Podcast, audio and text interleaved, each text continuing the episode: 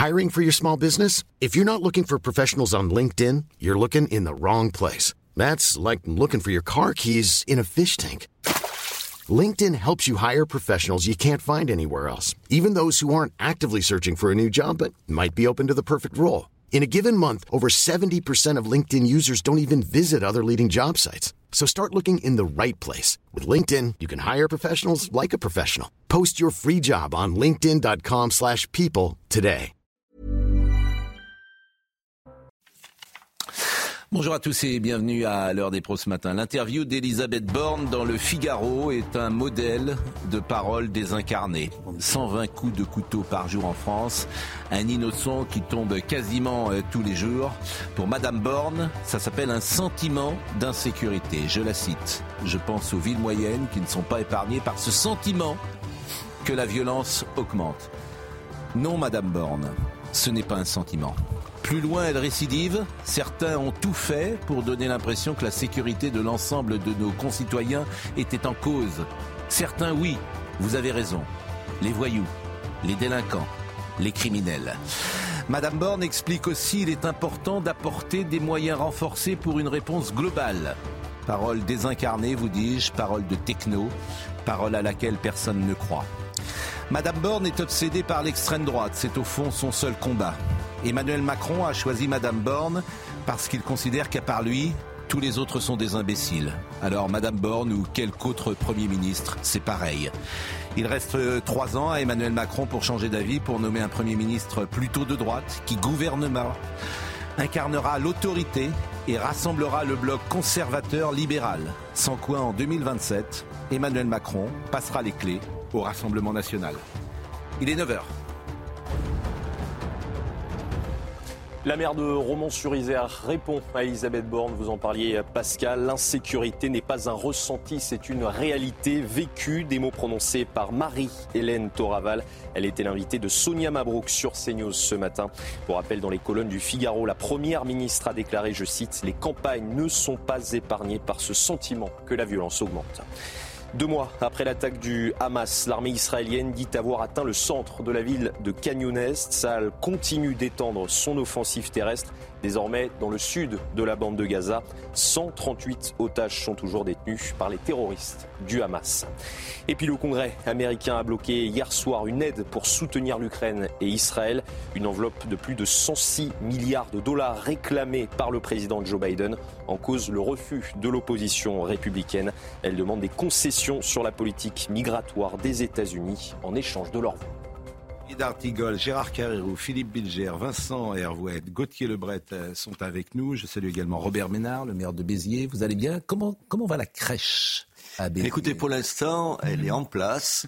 On a gagné trois fois contre la, Ligue des droits de l'homme, qui hier a fait un, un, pourvoi en cassation, donc il y a une suite dans les idées. Les gens sont aussi nombreux, et je vous dis, elle est sur roulette si jamais on a un problème je vous appelle et vous m'aidez à la déplacer. Bravo, quel courage vous avez. Vous imposez une crèche en France, comme Louis Alliot. Bravo. Bravo. dans l'hôtel de, ville. C'est un acte, c'est un acte héroïque. Oh, qu'il est bête. Mais non, c'est dans la France d'aujourd'hui imposer une crèche, c'est un acte héroïque. Bravo. Je vais vous dire quelque chose. On l'a inauguré. Enfin, je sais pas si on dit inaugurer une crèche. Je crois pas que ça se dise. Mais bref, on a ouvert la crèche. Il y avait des gens de tout le monde. Il y avait tous les cultes. Tout le monde était content. La dernière fois, j'étais dans mon bureau, je regardais. Il y avait même des femmes voilées qui s'arrêtaient avec leurs enfants, qui trouvaient ça sympa. Honnêtement, la Ligue des droits de l'homme, elle a rien d'autre à foutre que de s'occuper de la crèche de Béziers. Ah si, elle soutient l'imam Iqwisen et elle s'oppose à l'interdiction de la baïa à l'école. Non, mais, c'est si, elle a d'autres choses à faire. Vous vous rendez compte ce que je veux dire c'est Tu es sidéré, mais là, c'est même pas droite-gauche, c'est le bon vous, sens. vous, avez, vous avez évidemment raison. Alors, Elisabeth Borne, je disais, l'interview dans le Figaro est effrayante. Ça, euh, je, je, me pensais même pas que quelqu'un oserait encore parler du sentiment d'insécurité. Ah oui, on pensait je pensais que, et, et, ce qui est extraordinaire, c'est que ces, ces interviews sont évidemment relues. Quand tu donnes une interview au Figaro, c'est relu. Donc, ou les, les communicants sont nuls, ce qui est possible, Hein, il ne faut rien exclure, ou ils ne se rendent pas compte dans quel pays ils vivent, je ne sais pas où ils sont. Ils ont un sentiment ils sont, euh, où, où, où, ils ont eux-mêmes un sentiment d'insécurité. Bah, euh, écoutez, ça, je n'en sais rien. Alors, Pascal, euh, je peux vous dire un mot? Vous savez ce que j'étais en train de faire là? Je cherchais une image. Hier soir, la police de ma police, la police municipale, mm. m'appelle et m'envoie. Je cherche une image d'un type Je vous raconte ça parce que c'est arrivé hier à Béziers. D'un type qui a demandé une cigarette, c'est la caricature, mais une cigarette, et il m'a envoyé les photos. Il a pris des coups de barre de fer dans la tête, il a été hospitalisé et tout. Ça, c'est pas un sentiment d'insécurité.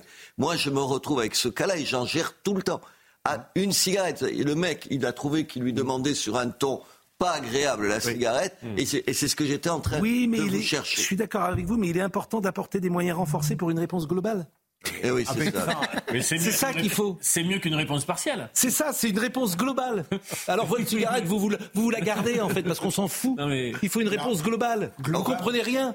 une réponse globale. Madame, Madame la première ministre cherche une réponse globale. À la première ministre, ils m'ont promis, ils m'ont promis 17 policiers de plus. Il y a trois ans, il y a deux policiers de plus. Tout le reste, tout le reste, je ne veux pas entendre parler. Robert, vous savez ce qu'on va faire? On va dire tout de suite à nos amis de partir parce que j'ai bien compris que euh, ah, ça va être difficile de, ah, Bon, roman sur Isère. Parce que Madame Toraval, euh, c'est très intéressant, Madame Toraval, euh, tout le système qui se met en place aujourd'hui ne veut surtout pas écouter Madame Toraval, elle est juste la maire de Romans-sur-Isère. Et on commence à mettre en euh, Crépole, je lis les papiers à droite à gauche, on commence à souligner qu'à Crépole, il y a 30% du Rassemblement national qui a voté.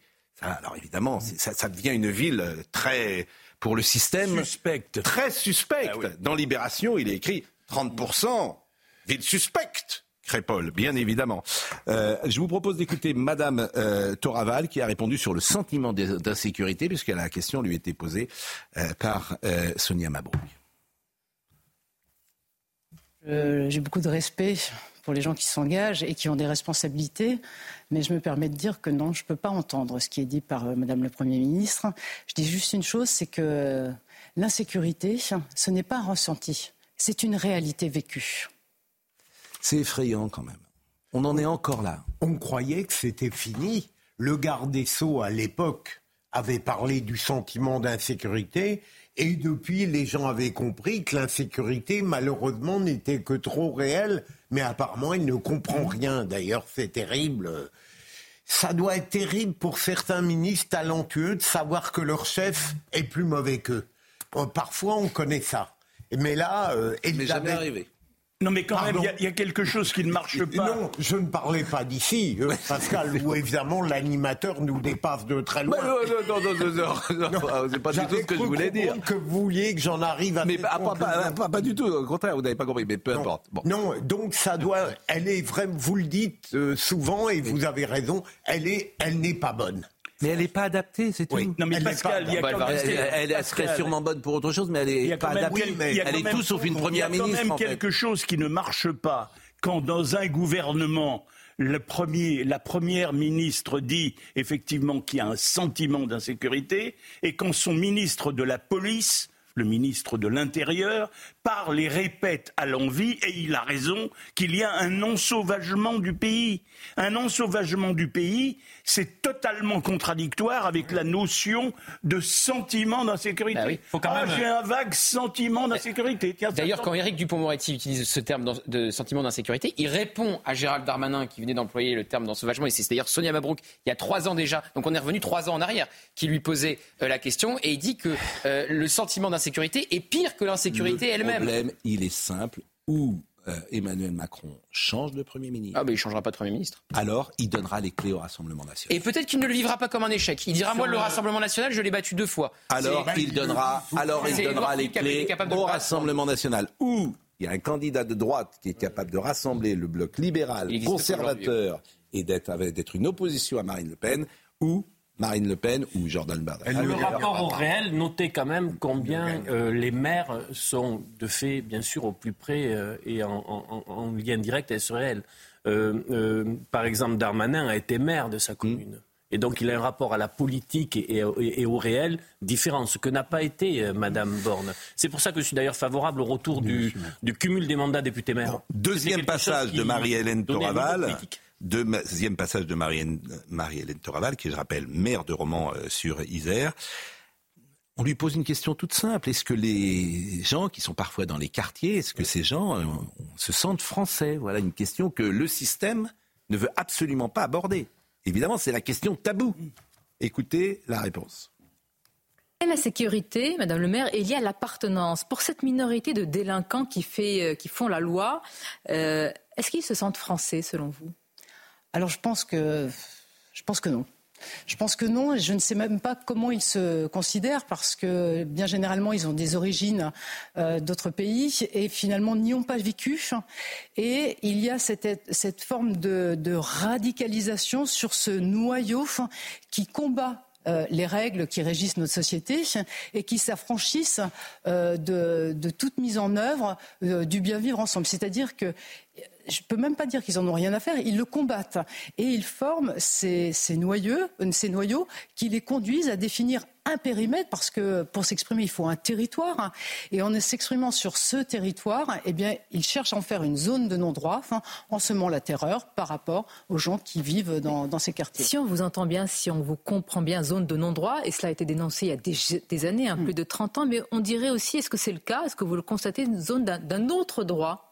Puisque quand on impose sa loi, c'est un autre droit. Bien sûr, j'irai dans, dans, ce sens-là. Je, pense qu'ils euh, imposent leurs règles. Euh, leurs règles aussi sont, généralement faites euh, pour faciliter l'activité qui est la leur, parce qu'il faut bien une activité, il faut bien aussi avoir des ressources. Ces ressources sont souvent euh, issues du trafic, du deal, et je pense que c'est vraiment ce à quoi il faut s'attaquer. Je ne peux pas dire qu'il n'y a rien de fait, parce que ce ne serait pas honnête de ma part, hein, mais il faut faire plus. C'est-à-dire que le trafic de drogue et la consommation de drogue, aujourd'hui, sont vraiment une problématique et font même aussi l'objet d'un modèle économique de certaines familles, quoi. C'est-à-dire que certaines modèle économique familial. Oui. Est-ce que le maire de Béziers que vous êtes dirait la même chose? Absolument. Je l'écoute chaque fois. Je l'écoutais ce matin avant d'arriver. Elle a raison de A à Z. Elle a raison de dire ça, mais elle a raison de dire aussi que c'est une minorité de gens. Moi, je vois. Non, non, mais il faut le dire parce que tu peux pas dire c'est tout un quartier. Moi, j'ai des quartiers, j'ai la même chose que, que le quartier de la Monnaie, 4500 habitants, le quartier où moi j'ai passé mon adolescence. Tout le monde, il sait d'abord les gens de ce quartier-là qui subissent ça. Bien sûr, bien sûr qu'elle a raison. Bien sûr qu'ils imposent un mode de vie. Ça veut dire quoi? Ça veut dire, vous savez, c'est des trucs aussi bêtes. C'est nous, on met des caméras. Vous vous rendez compte qu'on met des caméras pour surveiller des caméras? Est-ce que vous entendez bien ce que je veux dire? Parce qu'ils cassent les caméras, ils cassent les lumières, parce qu'évidemment la lumière, ça gêne le trafic. Euh, moi, je vois des gens qui, moi, j'ai vu des femme venir me voir et je m'étonnais qu'elle soit habillée, vous savez, qu'elle soit voilée et tout avec un discours républicain comme on pouvait l'entendre là. Mais elle me dit, monsieur le maire, mais si je m'habille pas comme ça, mon mari se fait, se fait prendre à partie par les autres en disant, mais ta femme est une salope, comment tu peux accepter euh, qu'elle soit comme ça? C'est ce que je vis tous les jours.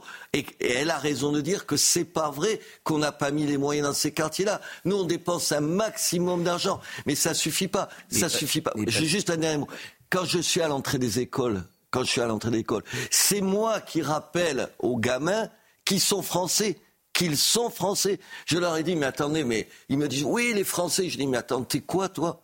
Mais bien sûr qu'il est français, vous avez compris. Il est français, c'est pas, pas alors, alors, là, c'est plus une minorité. Mais, non, non, tous les gosses? Non, non, il y a deux choses. Il y a le sentiment de ne pas appartenir à ce pays. Il est largement répandu parmi toutes. Et plus ça va, et plus ça va, plus ça va, plus ça détériore. Et puis il y a la violence qui n'est pas le fait de tout le monde. Non mais c'est effrayant ce que vous dites. Tous les gosses de 10 ans ont le sentiment je de pas dis pas tous les gosses, je bah, une majorité. Une majorité des gosses. Moi j'ai des écoles où il y a 90% d'enfants issus de l'immigration. Et, et eux, ils ont le sentiment de ne pas être français. Mais attendez, les mamans viennent me voir en me disant il faudrait des petits Français ici.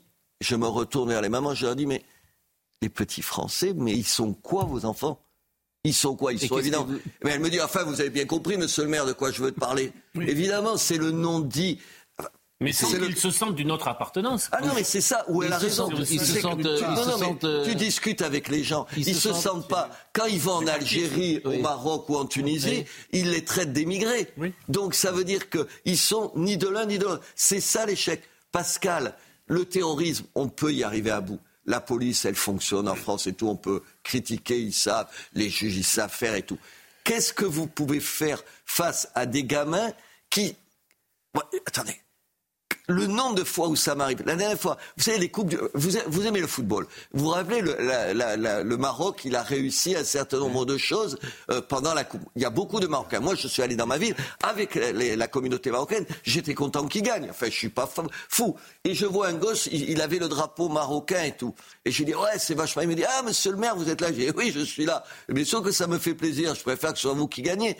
Alors, il fait ça. Et je lui dis, mais la France joue. Il me dit, oui, oui, oui. Et j'ai dit, tu vas venir avec un drapeau français Et il me dit, pourquoi je viendrai? J'ai dit, mais t'es quoi? Il me dit, mais je suis français. Et alors?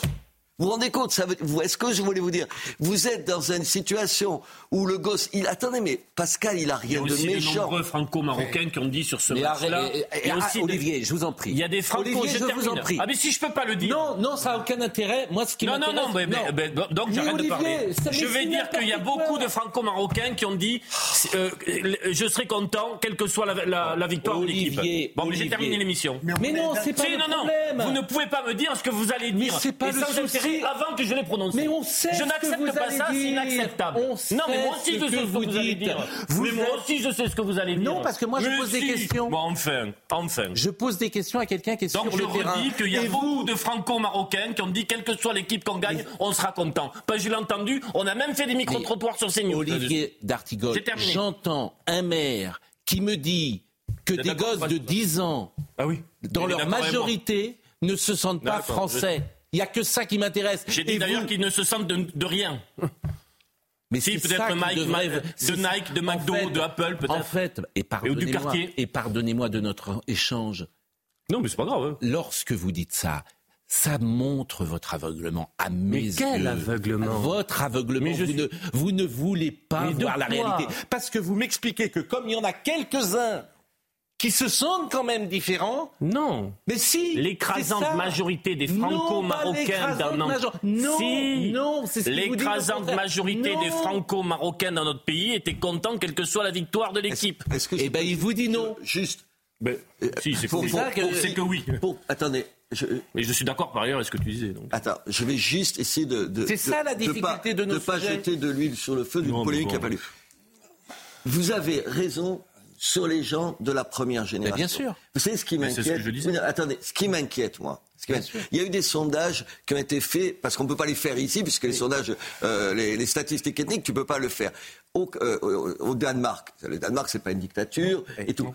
Il y a, plus les générations passent, moins le sentiment d'appartenance au pays qui est le tien, ton nouveau pays, qui est important. Moi, ce qui me tue, ce qui me, ce qui me, enfin, même pas qui me tue, qui me désole et qui me renvoie à ma propre impuissance, ma propre impuissance, c'est que tu te dis, alors la première génération, tu vois, comme les Espagnols ou les Italiens, tu te dis, la première génération, le mec se sent d'abord espagnol-italien, un peu moins la deuxième.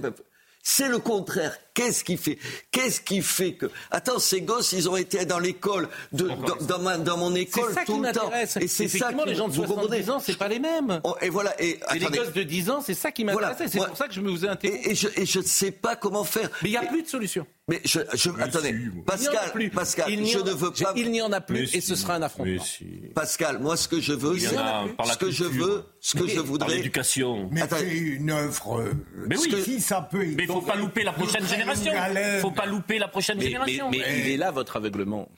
Il est là. Mais arrêtez avec ça. Bah, puisque vous pensez que ça Mais ira. c'est aveuglement, En fait, contre, c'est aveuglement contre aveuglement, puisque vous vous dites c'est foutu, c'est cuit, il n'y a plus mais, rien à mais faire. moi, je le constate. Vous êtes aveuglé par Mais- un discours mais non, je qui est simplement celui de c'est fini. Je le constate. Mais Que- moi, je et- crois pas. Et ça fait 30 ans que nous le disons. Mais je Oui, ne le crois pas. On peut ne Et pas partager ce votre nous avis. avons dit, C'est une opinion que Tout vous ce exprimez. qui a été dit sur l'immigration arrive. Posez la question au maire. Est-ce qu'il pense que c'est foutu, Est-ce qu'il que n'y a plus je rien peux à dire faire? une Je ne crois chose pas. Est-ce que je peux dire une chose? Oui. Le- oui, parce que j'ai rien dit encore, comme d'ailleurs mon voisin ou Non, mais c'est pas grave. Il y a une, C'est pas il y a gênant. une chose, il y a un tabou, un seul qui reste et qui n'est pas encore tombé. Parce que là, la discussion que vient, on vient d'entendre avec euh, euh, Robert Ménard et avec euh, Olivier d'Artigol montre bien ça. On ne peut pas mesurer, et personne aujourd'hui n'a mesuré le sentiment de la population dont on parle, c'est-à-dire cette population qui ne se sent, qui a des papiers, qui est française de papier, mais qui ne se sent pas française de ressenti, pour le coup, de ressenti. On ne l'a pas mesuré, parce que nous sommes dans un pays d'une certaine manière obscurantiste, puisqu'on récuse on récuse les statistiques ethniques qui permettraient de faire une enquête. Et on s'apercevrait, je le crois, je peux me tromper, mais je le crois, que cette enquête montrerait très bien que dans la génération d'aujourd'hui, celle qui a moins de 25 ans, la majorité, non pas une minorité comme on le dit, on se fait plaisir, on se fait la petite musique, oui mais c'est une minorité, ils sont 50 sur... Bon, c'est le plaisir qu'on se fait encore. Dépêchez-vous d'en avoir du plaisir, parce que quand on aura constaté, quand on aura une véritable mesure, on s'apercevra que c'est aujourd'hui une majorité une majorité chez les jeunes. C'est ça qui nous intéresse les jeunes. Alors, euh, comme eh on ben est déjà très en retard, il est 9h18. euh, Noémie Schulz va venir euh, sur euh, ce plateau parce que je voudrais qu'on parle du procès Monique Olivier. On pourra reparler de, mhm. tout à l'heure de ce qui se passe. Mais c'est vrai que ce discours sur les jeunes générations, moi, me sidère. je termine par là parce que je vais céder ma place, mais il y avait eu un sondage pour 57% des jeunes musulmans, la charia plus importante que la République. Eh ben oui. Un sondage IFOP pour le comité laïcité République. Oui, mais Donc, effectivement. Hein. Bon, merci beaucoup. Quand on dit euh, Noémie va vous remplacer. Euh, quand on dit effectivement c'est fichu, on espère que ça ne le soit pas. Mais les mesures qu'il faudrait prendre sont tellement radicales, radicales, que personne. Mais ah ben faut. Euh, mais Pascal, assimilation, assimilation à 100%. Pascal, c'est-à-dire que faut accepter, comme toutes les autres immigrations, que ceux qui arrivent sur le sol de France oublient une partie de leur culture qui était. Pascal, euh, est-ce que ça c'est l'assimilation qui a marché, c'est le système français. Encore faudrait-il savoir à quoi on s'assimile. Parce que moi, le eh sentiment d'appartenance de, la, génération, de la troisième génération de l'immigration est très mm. faible. Mais si vous prenez des, natifs, des Français euh, de, Bretagne, par exemple, des Français des Pays de Loire, une région que vous connaissez bien, et qui est un peu indistincte sur le plan de sa nature, qu'ils sont vraiment français? Vous pensez qu'ils sont pas plus effectivement clients de Nike, européens, euh, consommateurs de ceci, de tel quartier. Non. Le sentiment d'appartenance à la France Qu'est-ce que c'est la France? Non. Le sentiment d'identité? Eh ben, Moi, je crois qu'il est très flou. oui, mais il n'est pas. C'est d'ailleurs pour ça que vous utilisez des mots, vous utilisez des mots qui valent, qui sont très génériques et très abstraits. La République, la République. la France est incarnée. La France, c'est quelque chose d'incarné. c'est une histoire, c'est des figures. Mais vous, croyez qu'il y a beaucoup de jeunes qui savent qui sont euh, Clovis, Jeanne d'Arc, Louis XIII et autres Il faudrait peut-être commencer par le leur dire. Je le crois davantage que non. Moi aussi, je le Oui, là, je ne sais pas ce que vous avez voulu dire. J'ai pas le sentiment que les Nantais que nous étions ne se sentaient pas euh, français, mais bon, peut-être que vous me trompez. ils le sentent de moins en moins. On leur explique qu'ils sont d'abord européens. Pardon. On continuera cette discussion dans une seconde. Noémie Schultz, euh, le procès à Monique Olivier. Euh, pourquoi je vous ai demandé de venir ce matin Parce que effectivement, ce qui s'est dit hier sont des témoignages extrêmement euh, forts. Mm. On va commencer par lequel? Alors donc on a entendu les, membres, les proches d'Estelle Mouzin, une famille qui pendant 15 ans a vécu sans savoir ce qui était arrivé à Estelle et ça fait plus de 20 ans maintenant qu'elle a disparu, on n'a toujours pas retrouvé son corps. Donc on a entendu ses frères et sœurs, demi-frères et sœurs, son père, sa belle-mère et sa mère. Et c'était effectivement un témoignage euh, très fort. Tous ont d'abord voulu parler d'Estelle, de la petite fille qu'elle était. On se souvient tous de cet euh, avis de recherche de cette petite fille avec ce pull, euh, ce pull rouge, pas souriante du tout. Et on a vu hier des photos de d'Estelle en train de rire, de, de jouer dans une mer euh, parce qu'elle était partie en, vacances en, Guadeloupe, de, s'amuser avec ses frères et sœurs. C'est toujours un moment assez, euh, assez puissant. Et puis il y a eu effectivement ces, témoignages euh, de, ses proches. D'abord sa sœur aînée, qui n'était pas là, mais qui c'est l'avocat qui a lu une lettre. Lucille, elle avait 15 ans quand Estelle a disparu, 6 ans de plus. elle, elle raconte, je me souviens de l'angoisse qui m'a saisie quand ma mère est rentrée en disant où est Estelle? Je me souviens de ma panique glacée quand j'ai vu mon père pleurer pour la première fois le monde que je connaissais a disparu à ce moment-là. Euh, elle, comme son frère euh, Arthur, euh, ont parlé de l'écrasante culpabilité. J'ai été catapultée dans l'épicentre du tremblement de terre que représente la disparition d'une enfant. Arthur, les parents s'étaient séparés quelques années auparavant, les parents d'Estelle Mouzin. Arthur avait décidé d'aller vivre avec son père dans une famille recomposée et Lucie était restée avec Estelle et sa mère, tous évidemment se sont dit que si ils étaient allés chercher Estelle ce jour-là à l'école, il ne lui serait rien arrivé. Euh, ça, c'était effectivement euh, très fort. On a entendu les demi-frères et sœurs, notamment le, demi-frère Yann. Je crois qu'on va, on va entendre son, témoignage. Et on va l'entendre juste après la pause. Il est 9h22. Restez avec nous, bien évidemment. À tout de suite.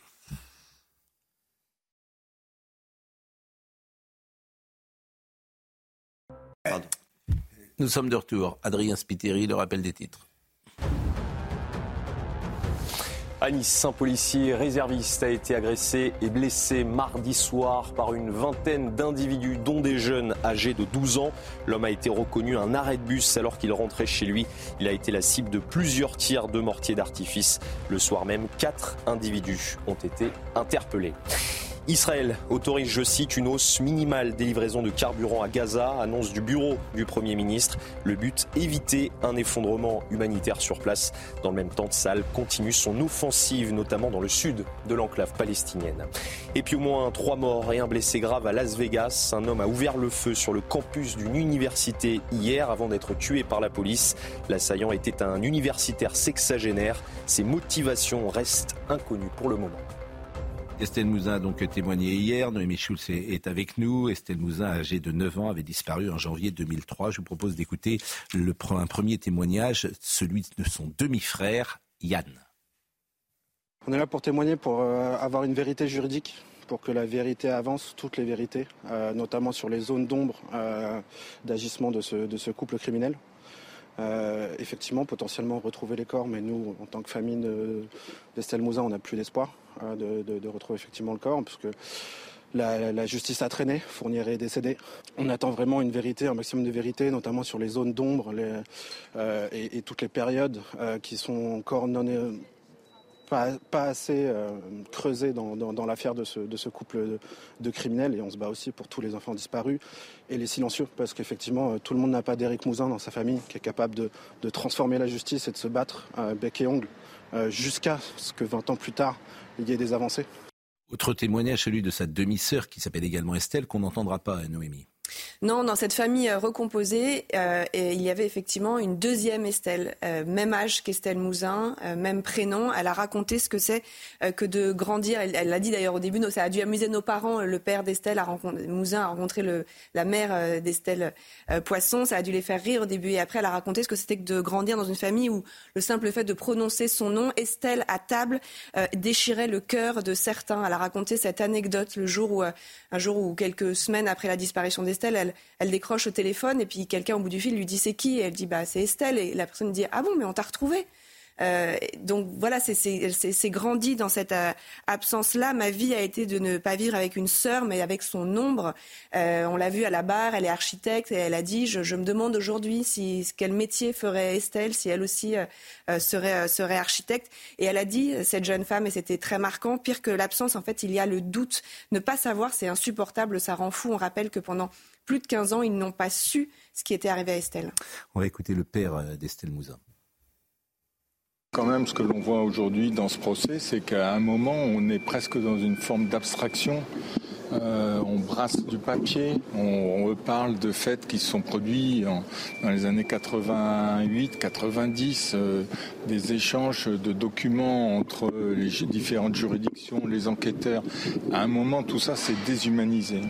Je pensais qu'il était important de rappeler d'abord euh, ce que représente le viol d'un enfant de 9 ans ou d'une tentative de viol ou même la séquestration d'un enfant de 9 ans et en tout cas son assassinat. Et euh, au-delà des comptes rendus euh, d'enquête, il y a une réalité qu'il fallait à mon sens rappeler. Oui. Éric Mouzin qui est venu effectivement, alors c'est un homme très très pudique, lui il est plutôt dans l'action que dans mm. l'émotion. C'est notamment, enfin c'est grâce à lui hein, si aujourd'hui euh, euh, Monique Olivier euh, est jugée, grâce à, son combat. effectivement, il y a eu ce moment très fort où il a demandé au jury d'imaginer ce qu'avait vécu Estelle, parce que c'est quand même ça qu'on juge aujourd'hui l'enlèvement, le viol, la séquestration et la mort d'Estelle Mouzin.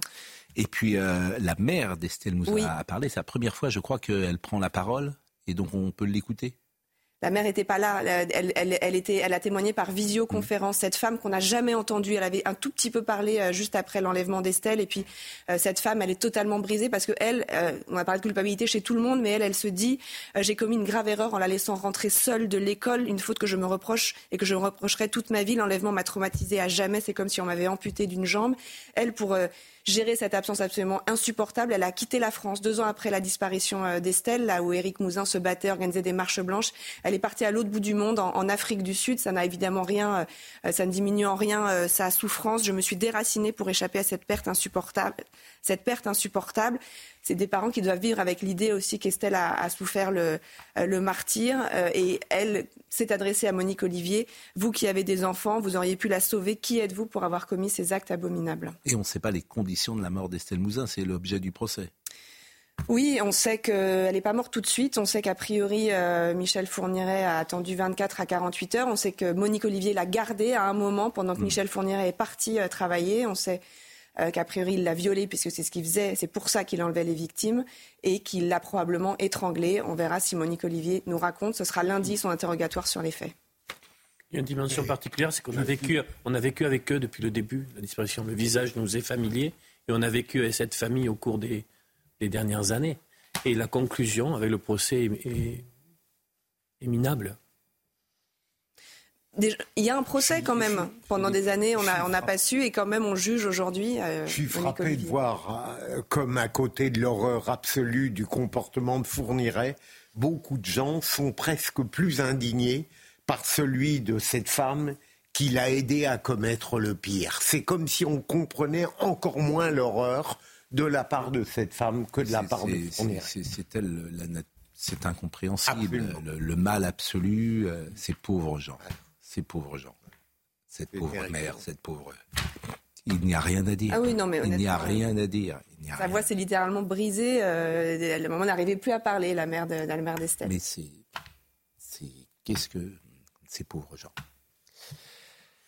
Euh, nous allons euh, parler de l'attaque au couteau à Paris avec euh, le franco-iranien qui a été écroué et placé à l'isolement hier. Sandra Buisson va venir sur ce plateau et, va nous donner les éléments d'information. Je vous remercie grandement.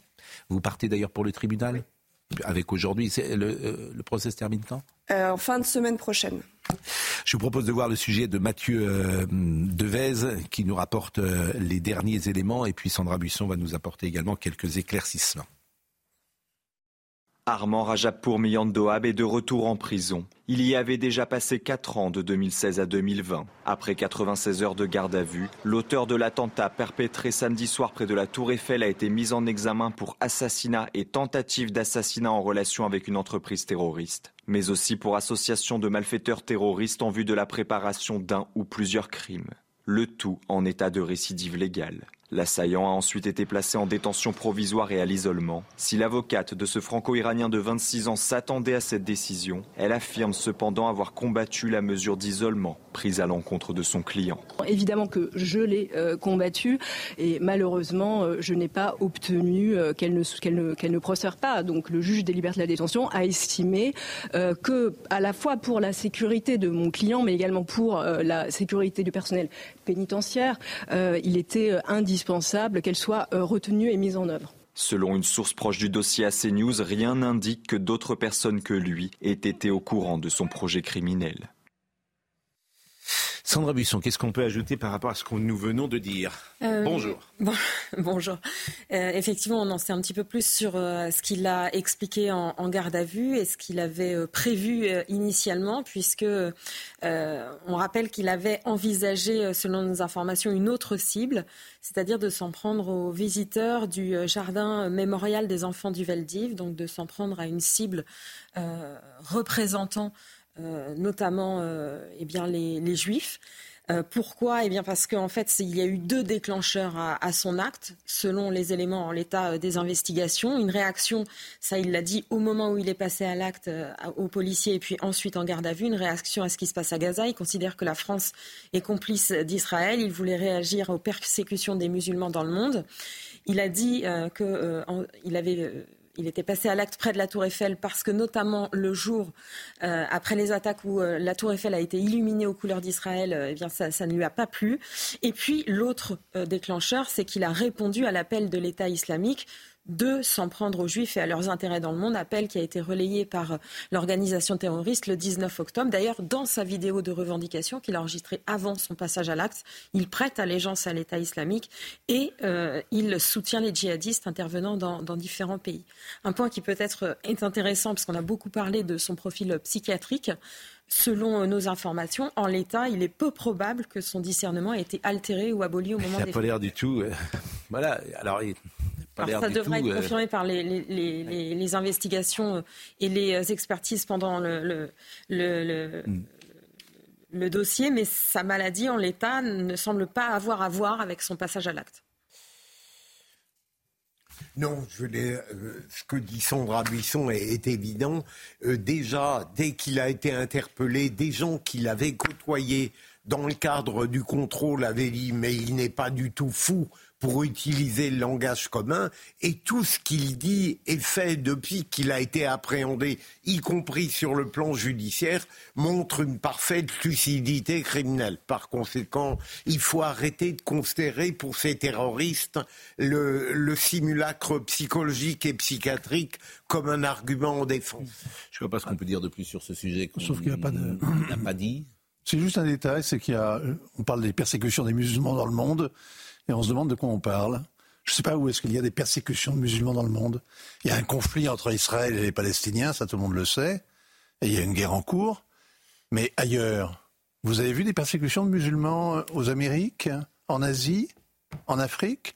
Moi, je vois les persécutions de chrétiens dans le monde, ça on peut en parler. Il y a des morts chaque jour, des dizaines de morts chaque jour. Mais des persécutions, peut-être en Inde, mais c'est très marginal. Il y a quand même, Vincent, beaucoup de musulmans qui sont victimes du terrorisme islamiste. Ah non, mais d'accord. Mais c'est pas contre cela que euh, cet Iranien euh, est allé égorger, est allé euh, saigner des, des, des, des touristes à Paris. Non. Juste un mot, non, je crois que vous avez tout dit, on a tout dit là-dessus. C'est encore une fois les mots. Tout à l'heure, on disait on n'arrive pas à employer les bons mots. La psychiatrie, c'est une façon de ne pas parler de ce, du problème que c'est c'est l'islamisme. Tu as tout le temps la tentation de le faire. C'est comme, euh, vous savez, quand il y a eu euh, donc euh, ce qui s'est passé avec l'ultra droite qui est allé manifester à, Romans-sur-Isère. tu avais l'impression, moi je les, je les trouve détestables, c'est des abrutis totaux, des espèces de néofascistes ou fascistes tout court, que moi je connais pour un certain nombre d'entre eux. Vraiment, tu n'as aucune excuse à leur trouver. Mais tu avais l'impression qu'un certain nombre de gens sautaient sur l'occasion. Ça y est, on a, on retombe sur un schéma. Eh ben justement, vous nous faites euh, la transition parfaite puisqu'on va parler d'Elisabeth Borne. Je remercie évidemment Sandra euh, et Elisabeth Borne qui a une interview hors sol disons-le, dans le Figaro. Elle parle d'ailleurs de l'ultra-droite. Quand face à un tel drame, des militants d'ultra-droite descendent dans un quartier pour en découdre, on doit éviter d'entrer dans une logique où chacun veut se faire justice euh, soi-même. Ce qu'avait dit Société de basculement avec euh, M. Véran. Mais effectivement, L'ultra-droite n'est pas. Elle a toujours plus ou moins existé. Elle est, euh, on sait ce qu'elle représente en France. Je crois que c'est moins de 3000 personnes. Ça ne me paraît pas le sujet essentiel euh, aujourd'hui. Voilà. Il n'y a aucun maire qui te dit mon problème dans ma ville, c'est l'ultra-droite. Aucun. C'est-à-dire que les maires te disent tous j'ai deux problèmes l'islamisme radical et la drogue. Voilà ce que te disent tous les maires. On est d'accord. Non mais, on... non mais on est d'accord parce qu'après, c'est ça que disent 100% des maires. L'ultra droite. ce que je comprends pas, c'est qu'il y a. Vous n'avez pas de problème d'ultra droite à Béziers. Non, ça n'existe pas. Il y en a, absolument il y en a. Mais, honnêtement, ces quatre pingouins que je dénonce chaque fois que j'ai l'occasion de les dénoncer, il ne faut pas avoir l'ombre d'une circonstance atténuante. Il ne faut pas nier leur existence. Bien sûr. Mais enfin, attendez, notre problème, c'est pas ça. C'est pas ça le problème. c'est notre incapacité à intégrer un certain nombre de gens. La puissance, c'est la force d'un gouvernement qui mm. éprouve le besoin de montrer comme il est. Euh, courageux lorsqu'il dissout un groupuscule de 50 personnes. Ça le groupe Martel. Oui, mais, parce que en, tout, bon, en tout cas, euh, donc Madame Borne, c'est le fiasco. pour montrer comme l'État C'est le fiasco de la fausse symétrie. On a voulu inventer on a réinventé ce que tu racontes, c'est-à-dire des, des, groupuscules absolument dont tout le monde se contrefout. On a voulu en faire la menace sur la République pour essayer d'équilibrer. Cette tentative-là, c'est un fiasco personne ne s'y est, enfin personne, pratiquement personne ne s'y est laissé prendre. Mais par contre, il y a des choses qui me choquent davantage. Et dans, par exemple, dans l'antisémitisme, moi j'ai été directeur de l'information de TF1 à une époque où Jean-Marie Le Pen s'en était pris à quatre journalistes Ah, dont les noms dont les noms, effectivement, El pouvaient apparaître. Jean-Daniel. Euh, absolument. Jean-François Kahn, Anne Sinclair, Yvan Levaille, El Kabbach. J'ai- En tant que directeur de l'information, et avec l'accord effectivement d'Étienne Moujotte et de Patrick Lelay, j'ai interdit d'antenne, j'ai décidé immédiatement l'interdiction d'antenne immédiate pour Jean-Marie Le Pen, pas pour le parti qu'il représentait, mais pour lui, tant qu'il ne ferait pas d'excuses écrites aux quatre journalistes. Il n'a jamais fait d'excuses, il, a été condamné par la justice pour cette affaire, et effectivement, je ne l'ai réintégré qu'au moment de l'élection présidentielle suivante, parce qu'il était candidat, on ne pouvait pas. Mais ce que je veux dire, c'est que je ne comprends pas, aujourd'hui, il y a une direction à TF1, c'est plus moi, mais il y en a d'autres, hein, et, et ils n'ont pris aucune mesure. On a véritablement mis une cible, officieusement, on ils a mis plus, euh, une Ils l'ont pas dit officiellement, mais officieusement, Jean-Luc Mélenchon n'a plus, le droit de citer sur Oui, mais qu'est-ce que ça veut dire, ça, officieusement? Si on a du courage, on dit, nous, au nom de ce qu'il a fait, de ce qu'il a Bon, dit, Elisabeth on Borne. interdit d'antenne. Qu'est-ce qu'elle dit, Elisabeth Borne? Et ça m'intéresse euh, évidemment euh, beaucoup. Euh, quand elle dit ne soyons pas naïfs, certains ont tout fait pour donner l'impression que la sécurité de l'ensemble de nos concitoyens était en cause. Certains ont tout fait. Qu'est-ce qu'elle veut dire par là? Les criminels ont tout fait, les voyous ont tout fait, les délinquants ont tout fait. Mais c'est ça, pour moi, l'inversion des, valeurs. Qu'est-ce qu'elle nous parle de ceux qui ont tout fait? C'est pas le problème. Quand tu es Premier ministre de la France, tu règles les problèmes. Tu parles pas de ceux qui, qui, qui effectivement, euh, sont dans l'opposition et font leur travail d'opposant. Vous avez totalement raison, Mais évidemment, Pascal. En permanence, Elle est, elle est pas adaptée, elle madame. met en lumière, elle a besoin d'un combat politicien en oubliant son rôle de première ministre, qui est de se battre pour la survie de la France. Et de la clair. même manière, elle dit il y a un besoin évident d'autorité, une attente de sécurité sur tout le territoire. Je pense notamment aux villes moyennes, aux campagnes qui ne sont pas épargnées par ce sentiment. On le dit depuis ce matin, par ce se sentiment. ville, C'est un cours. Quand elle se promène elle-même en ville, entourée d'un d'un essaim de gardes du corps, comme aucun pratiquement Premier ministre en Europe euh, n'est n'est entouré. Elle a un sentiment d'insécurité ou c'est juste pour le, avoir un décor et des figurants autour d'elle? On, on découvre quoi? Que c'est une rhétorique, mais pardon, elle, elle le dit là, c'est à l'état pur. Euh, D'un côté, elle n'emploie pas les mots, Hmm. et, et de l'autre côté, plutôt que de se poser la question, elle dit qui utilise ça? C'est toujours pareil. On ne pouvait pas parler d'insécurité ou d'immigration pendant des années, y compris sur des plateaux de télévision. Pardon de le rappeler, les médias, ils sont pas tout à fait neutres dans cette histoire. Dès que tu en parlais, c'est que tu faisais le jeu du Rassemblement national et à l'époque du Front national. Enfin, Pascal, vous le savez, dès que tu parlais de ça, moi, ça m'est arrivé 200 fois, je parlais des questions alliés du Front National. Tu pouvais pas finir une phrase. Elle dit ça et elle, le problème, c'est, tu as, on avait le sentiment, on avait le sentiment qu'ils n'oseraient plus le faire. C'est-à-dire que la réalité les avait pris à la gorge et que tu pouvais plus dire ça. Elle est à l'état pur, ce que c'est. Mais pardon, mais le macronisme, c'est ça. Oui. Le macronisme, Ah, mais c'est comment quoi vous en êtes de vos relations avec euh, le président Macron Non, mais euh, euh, ne souriez pas. Non, là, il y a pas. Est-ce que vous, est-ce que vous échangez Attendez. avec lui? Parce que je Non. sais qu'il envoie, par exemple, beaucoup de, il Jamais. envoie beaucoup de, de textos à quelques amis. Tu me manques. euh, viens me Ouais, voir. il Viens dîner, etc. que- Je pense à euh, une personne à qui euh, il envoie beaucoup de ce type de techno. Dis-moi des choses, etc. Est-ce que vous, vous êtes toujours dans ce Non, non, rapport-là? non, non. Moi, je, il ne m'a jamais envoyé texto. Moi, j'ai juste, j'ai juste essayé de dire, j'ai juste essayé de dire que quand sur la crise du Covid. Oui, mais maintenant, Covid, ça m'intéresse pas. Non, non, non. Vous Il avait, rapport il, avait, il avait raison. Il y a rapport ou pas avec lui? Non, moi, j'ai pas de rapport il avec lui. Je l'ai vu trois fois dans ma vie. J'ai des rapports avec des gens qui sont proches de lui. J'ai des rapports pas Ah, qui est conflictuels. proche de lui? Parce que ça, ça m'intéresse aujourd'hui? Des rapports, co- des- je n'ai plus de rapports. Parce qu'il est seul. Non, mais je n'ai plus On de. rapporte qu'aujourd'hui, il décide tout, Oui, tous les autres même sont des entendu des gens dont je pensais qu'ils étaient proches de lui, qui disent qu'ils ne peuvent même plus parler avec lui.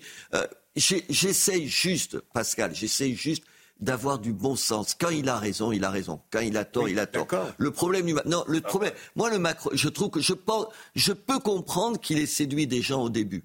La classe politique, elle est tellement caricaturale qu'un type qui sûr. te dit, au fond, il y a des gens qui ont raison à droite, à gauche. On va essayer de faire ça. L'éloge du en même temps. Mais non, il a Attends, raison. mais j'ai moi, raison. sûr, Mais moi, raison. attends, mais moi, mais non, mais, Mais non, successivement, mais- ceux qui ont été séduits ne le sont plus. Attendez, Bon, vous de dire des choses c'était ma moins, question. mo- moins Il, il a eu raison à un moment donné, il a Le raison sur certaines choses. On voit où ça nous mène sur d'autres raisons, sur d'autres dossiers. Un on peut dire sondage, ça. un sondage IFOP pour le CRIF. Euh, regard des Français sur le conflit israélo-palestinien et ses conséquences. 71% des Français interrogés considèrent que l'augmentation des actes antisémites en France représente une menace sérieuse pour les Français de confession juive, mais également pour la société dans son ensemble.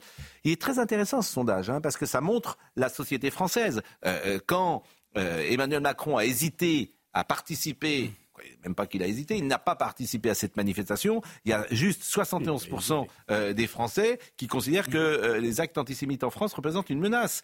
Euh, Regardez Français sur, il y a 10% des Français considèrent les actes commis par le Hamas comme des actes de résistance. 10%, simplement. Donc les gens ne sont pas, évidemment, euh, et ils sont pas dupes. 62% des Français interrogés adhèrent à l'objectif d'Israël d'élimination du Hamas. On va écouter d'ailleurs sur ce point euh, Jonathan euh, Arfi, qui est le président du CRIF. Euh, 19% des Français interrogés approuvent l'attitude des les prises de position de Jean-Luc Mélenchon, ce qui est quand même beaucoup, ça, en revanche. 19%. C'est son socle électoral. Bah oui, comme vous dites, c'est son socle électoral et 72% des Français ne sont pas favorables à la poursuite des manifestations pro-palestiniennes en France. Donc c'est une très large majorité. Écoutez euh, Jonathan Arfi euh, sur euh, ce premier euh, sujet. Ce sondage, il témoigne d'abord que les Français ne se laissent pas berner par les agitations sur les réseaux sociaux, par les provocations de LFI, que face aux images qui peuvent être tragiques de Gaza, eh bien, ils ne perdent pas leur conviction. Et leur conviction, c'est qu'Israël a, le droit de se défendre vis-à-vis du Hamas. Et ils sont 62% aujourd'hui à considérer que l'objectif d'éliminer le Hamas est un objectif euh, justifié. C'est un sondage qui est quand même extrêmement intéressant et qui montre... euh, Qui montre que c'est pas foutu. Ah bah, sur ce sujet-là, Oui, non. mais-. Mmh, non, mais c'est pour essayer de donner des éléments de Non, mais, mais, d'optimisme. mais attendez, quand vous dites c'est pas fichu, euh, Je pense qu'est-ce qu'on fait Qu'est-ce qu'on fait tient- des Je pense que la 19% société française tient plus le choc que la- le personnel politique. Je le Vous n'êtes pas inquiet, vous, quand vous apprenez que 19% des. Français sont d'accord avec Jean-Luc Mélenchon? Non. Ça vous inquiète pas? Non, je vous ai dit, c'est un socle sociologique et électoral. Bah, mais- et Mais qu'est-ce oui, que vous allez mais faire Qu'est-ce de- que vous voulez? Le 19% Mais il y a des pas gens qui... que qu'est-ce vous- que vous allez allez faire pas les amener On est au cœur de ce que nous disons. En Ça fait, veut dire que l'islamo-gauchisme aujourd'hui recueille presque 19%, 20% en fait. des voix. Ah C'est-à-dire la possibilité d'être au deuxième tour de la prochaine présidentielle. ça que je veux vous dire. Je sais, Ces gens-là, contrairement vous les- à ce que vous les gens récupérerez racontent. plus. Mais je vous en ai fait, vous ne les toujours dit- récupérerez plus. Je vous ai toujours dit que la stratégie de Jean-Luc Mélenchon n'était pas des, des dérapages successifs, mais que c'était un choix cynique, mais que c'est un choix électoral. Mais On un va choix, marquer une payant, pause. un choix payant apparemment. De remplacer la On lutte va marquer une pause. Qu'est-ce que vous restez avec nous encore ou pas? Vous avez le droit ou pas? Parce que là, nous avons une invitée. Lorsqu'elle vient, nous passons un moment délicieux. C'est une icône de notre métier. The Queen. C'est The Queen, exactement. Et de qui vous parlez Catherine Ney. Catherine Ah. Ney. Catherine Ney, Secret de vie. Et euh, elle euh, publie euh, tous ses portraits parce qu'elle a l'art du portrait euh, qu'elle a publié dans le journal du dimanche. Elle va être dans une seconde avec nous. Éric Woerth, le général Georges Lain, Jean-Marie Le Pen, Richard Ferrand, Édouard Balladur. C'est toujours. euh, Je vais quand même pas me lever et dire je ne l'écoute pas. Vous imaginez la, Donc- donc vous la restez là. qui serait la mienne. Donc Exactement. je vais Et puis on- et puis on parlera Puis elle a vraiment du talent. Elle a vraiment du talent. Ah, J'aimerais je- écrire comme elle sait écrire. quoi, Ah, ça, je suis bien d'accord avec vous. Je Ça, on partage, est jaloux du coup. là. Je partage effectivement euh, ce que vous venez de dire. Et puis on pourra parler des municipalités aussi, puisque ça vous concerne, qui ne veulent plus parler de Noël. On parle du voyage en hiver. Je- le voyage en hiver. Le voyage en hiver à Nantes, c'est le voyage en hiver. Parce que Noël, oh, Noël, c'est chrétien, c'est horrible. Vous savez qu'il faut se battre. Maintenant, c'est les fêtes de fin d'année. Oui. Et c'est Noël. Euh, Qu'est-ce qu'ils nous ont dit? C'était, il n'y avait plus la Toussaint. Moi, j'ai reçu des papiers officiels, Oui. officiels, m'expliquant qu'il fallait que c'était plus la Toussaint, que c'était les fêtes d'automne. Mais officiel de qui? Qui écrit ça, bon Des- sang de des bois services, des abrutis. Pardon, je reçois encore des notes officielles où c'est, vous savez, en langage, euh, comment ça s'appelle euh, Écriture inclusive. écriture inclusive, alors que l'État a expliqué qu'il fallait pas l'utiliser. Il y en a qui en ont rien à foutre, honnêtement. Rien à foutre. Et il n'y a pas d'autorité dans ce pays. Ah oui, ça, je pense qu'il y a un vrai problème d'autorité. Et il avait raison, Vincent, quand il disait c'est ça l'incarnation de la France. La République, c'est bien sûr, mais la France Il nous d'abord. faut une classe politique qui incarne cette autorité-là, ce bon sens-là et cette attention. aux Je suis d'accord. Voilà. 2027, vous y pensez toujours ou J'y pas? pense. Rasez-vous. Qu'est-ce que j'ai dit? J'y pense. Bien sûr, j'y pense. Oui, mais, ah, mais bien sûr que j'y pense. Mais attendez, je peux, vous pouvez pas à la fois passer votre temps à dire, à faire un constat des avez un choses, de l'Élysée, euh, à faire un, un- un constat sur les choses, une espèce. euh, J'essaye d'avoir une attitude de bon sens, de réunir des gens et puis vous. me dire, Eh ben, je, je vais, je vais arrêter et je vais laisser faire. Je vais pas aller dans l'Aubrac. Moi, j'aime l'Aubrac, m'installer dans l'Aubrac, puis dire qu'ils aillent se faire foutre, ils se démerdent comme Donc ils vous peuvent. J'espère que vous ne serez pas comme Claude François. Pourquoi, Claude J'y Pense. pense. Et puis j'oublie. Non, non, ah, je savais pas. Vous savez des cultures musicales que je n'ai pas, cher Pascal. Donc non. j'espère que Non, non, non, non, bien sûr que que non. vous irez Mais au- enfin, Tant mais- qu'il n'est pas le mal aimé. Bon, Tant qu'il n'est pas le mal aimé. Ouh, alors là, on, on va écouter Ca- Catherine Ney, je pense. Ah, que- en- religieusement. religieusement, Elle est là. euh, respectueusement. The Queen. Elle arrive dans une seconde. À tout de suite. Nous sommes tes pages. Non, je- Elle est The Queen. The Queen Catherine. Et elle est avec nous. Bonjour Catherine Ney. Bonjour. Et merci d'être avec nous. Vous euh, publiez Secret de vie, euh, qui est un, un florilège des portraits que vous avez écrits pour euh, le journal du dimanche. Ça nous fait très plaisir que vous soyez là. D'autant- qu'on peut écouter avec Gérard Carrérou le samedi à 10h les grandes, de vo- les grandes voix sur Europe 1. Donc nous avons 50% de l'équipe des grandes voix. Il nous manque Michel Cotta et Charles Villeneuve. Exactement. Donc euh, ça nous fait plaisir que vous soyez là. Et cette émission, euh, présentée par euh, Pierre de Villeneuve, est absolument formidable. Moi, je l'écoute tous les euh, samedis matins à 11h, 11h midi sur Europe 1. Écoutez, écoutez les grandes voix parce qu'il il y a de l'expérience, de l'intelligence, de la maturité. Puis on sent que vous vous entendez bien tous ensemble. Plutôt bien, oui. Donc c'est- c'est agréable pour l'auditeur. Adrien Spiteri rappelle les titres. Clément Beaune annonce le gel des prix pour les trains Ouigo et Intercité. Objectif permettre aux Français les plus modestes de continuer de prendre le train alors que les tarifs augmentent. Interrogé sur la limitation de vitesse à 50 km/h sur le périphérique parisien, volonté d'Anne Hidalgo, le ministre des Transports assure ce matin que l'État ne validera pas cette mesure. La maire de Romans-sur-Isère répond à Elisabeth Borne. L'insécurité n'est pas un ressenti, c'est une réalité vécue. Des mots prononcés par Marie-Hélène Toraval ce matin. Elle était l'invitée de Sonia Mabrouk sur CNews. Pour rappel, dans les colonnes du Figaro, la première ministre a déclaré, je cite, Les campagnes ne sont pas épargnées par ce sentiment que la violence augmente. Et puis la fête juive de euh, Hanouka débute aujourd'hui sous haute protection. Gérald Darmanin a demandé à tous les préfets une extrême vigilance. Le ministre de l'Intérieur rappelle le niveau très élevé de la menace terroriste en France. La sécurité autour des lieux de culte juifs est renforcée. Et Lionel Gougelot d'Europe 1 qui nous euh, écoute, c'est 10h, 11h les grandes voix. Je crois que j'ai dit 11h. Ah oui. 10h, 11h. Merci, Lionel. 10h, 11h. Merci à Lionel euh, euh, Gougelot. Je salue tous les nos compatriotes juifs qui entrent, euh, qui vont célébrer la fête de Hanouka ces prochaines heures.